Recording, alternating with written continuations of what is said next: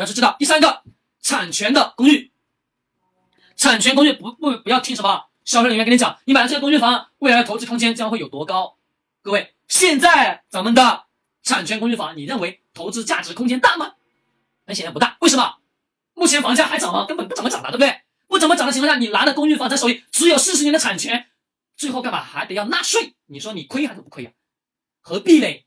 我刚刚讲了，你人生当中买的第一套房干嘛？必须是房产，不是什不是公寓，产权公寓。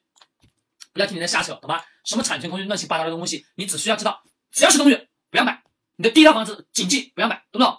第一套房你就只买自己居住的房产，产权有七十年。公寓只有四十年，好吧，相差三十年，三十年很大的。前面有跟各位去讲了啊，我们往下走。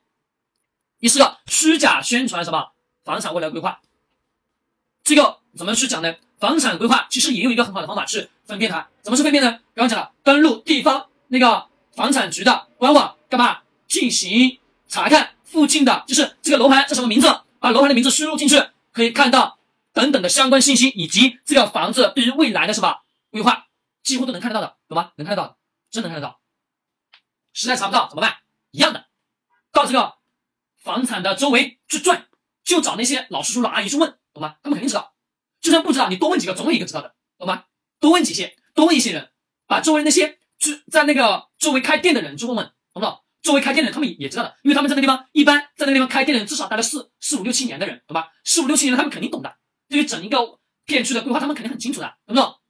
虚假宣传的这种东西啊，很简单，按实际的自己去调查一下就很清楚了。但是在现实生活当中，依然有很多人上当受骗。人家跟你讲怎么怎么好，人家跟你讲未来就要成为某某某市中心某某某的地段，我要去信，懂不懂？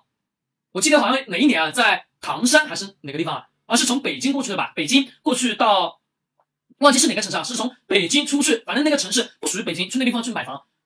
那那人呢，去到那个地方看的都是人山人海，最后是干嘛？最后是被人家。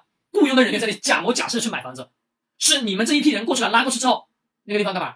一进到那个售楼处，里面到处都是人，对不对？是干嘛？都是人家雇的人，雇的人，各位，雇的人是这是真实发生的啊！就是我们不要去听房产的什么销售人员给你讲的有多好，讲的再好没用，你自己得要去真正的去了解。只是那件事情啊，被骗的人很多，因为买的那些房子都是在什么郊区的郊区，根本不在规划内，你买那个房子有什么用的？没什么用的，各位。说未来的规划，我们得要自己去了解清楚。懂不懂？不要听别人跟你讲，自己实实在在的去那个城市去问，问完之后你就知道这个房子能不能买，懂吧？